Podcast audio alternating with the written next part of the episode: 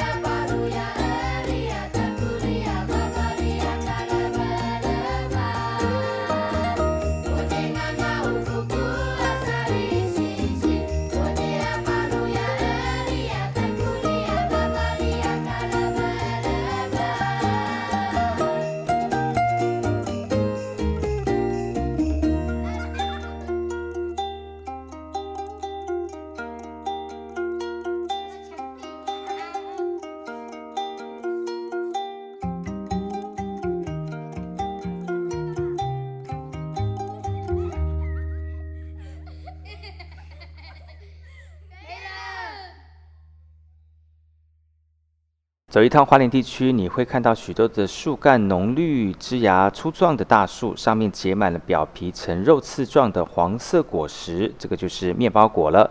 而在每年七八月的时候呢，面包果是盛产期。那金黄色的外表，它像个大面包，外形又像一点小型的菠萝蜜，它可以说是花莲的土产。而我呢，从小吃到大，每年夏天台风来临的时候呢，就有机会捡从树上掉下来的面包果。而在花莲寿丰月梅村的旧名称为阿巴洛，那个是阿美族的聚落，也因为种了许多的面包树，族人就以它为部落的名字。而在阿美族的聚落里面，常看得到居家四周有一两棵面包树。早年呢，农耕的时候呢，家里养的牛就会绑在面包树的底下，牛的排泄物呢就成为它的养分了。因此，每棵面包树又高又大。每每结实累累，可以分给邻居分享使用。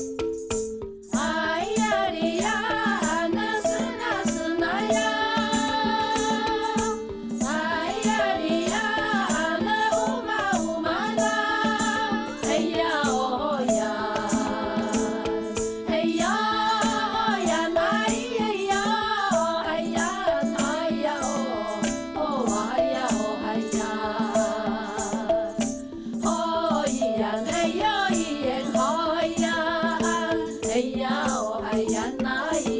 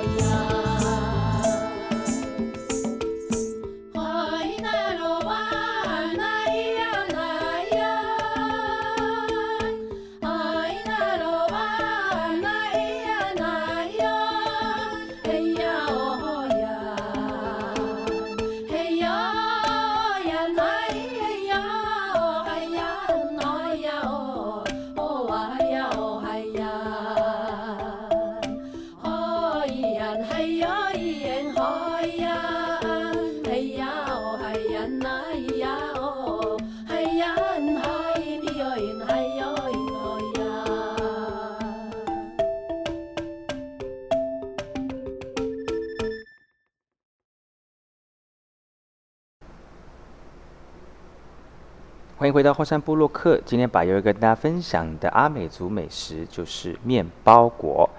一般而言呢，在部落里面大都会种植随时可以采食的植物，像是槟榔、树豆、面包树等等。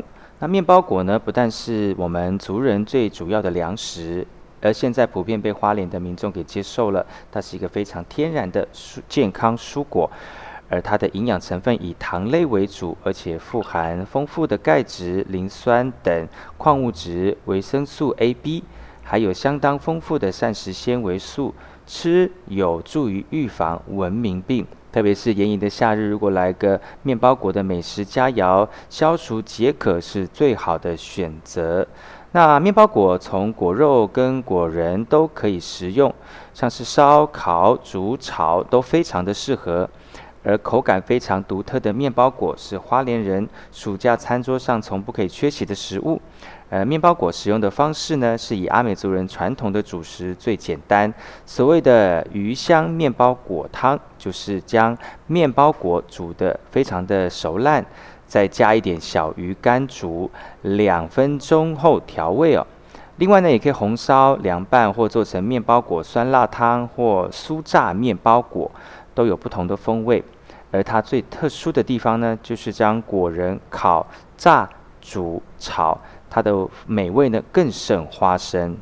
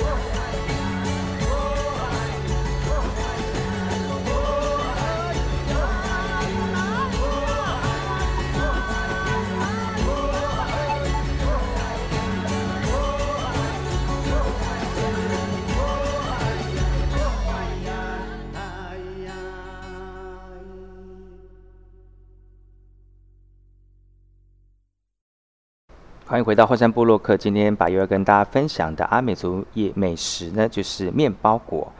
其实呢，在夏天呢，不妨大家可以来到花莲一游，不仅可以让你大饱眼福，还可以尝尝阿美大餐。特别是吃过面包果的人呢，都有极佳的口碑，而且会爱上面包果那种说不尽的好味道。除了果实可以吃之外呢，面包树也是一个非常良好的水土保持树种，而在山坡地可以这个固持土壤。那宽大的叶片呢，是天然的蒲扇，也可以减少雨水冲刷表面的表面土。此外呢，也是作为棋盘家具的材料。那目前台湾哦，花莲是面包树的主要产地，可以说是面包树的故乡。只是与阿美族聚落里面的面包树比起来，果实的数量少了些，也因为栽植的密密麻麻，又没有天然的养分，所以呢，没有在阿美族部落里面的面包果呢，果实也长不太大。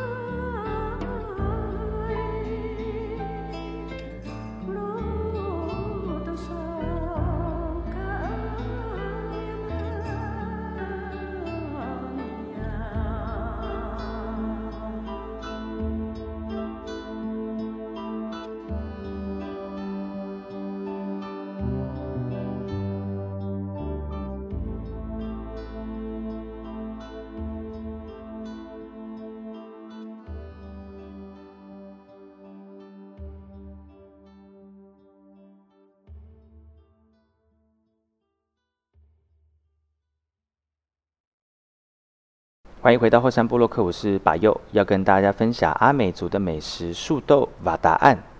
如果你走进一个社区，发现附近的旱田、屋前、屋后或者是田埂上面种着一株株的黄花种、红花种的树豆灌木，这个社区肯定是阿美族的部落了。早年物产不丰的年代，树豆扮演着非常重要的角色，而当年阿美族小孩还把它当作是零嘴的食物。放牛的时候呢，每个人的背带里面都有树豆。现在回想起来呢，仍觉得好玩了。每年十二月到隔年的三月为树豆的采收期，正好是种植二期稻作时候的主菜。当以前呢，很多长辈们到邻居家换工帮忙插秧的时候，一定会问午餐有没有树豆。啊，有的时候呢，餐桌上甚至只有一碗树豆汤。但当时的生活环境这样就非常的满足了。那目前现在树豆仍然没有大量的栽种，其实呢，呃，树豆的栽培是非常简单的，只要进行种子繁殖，干种豆直接播种在土地上面，约四个月后开花结荚，从下面种到采收熟豆荚的时间大概是六个月。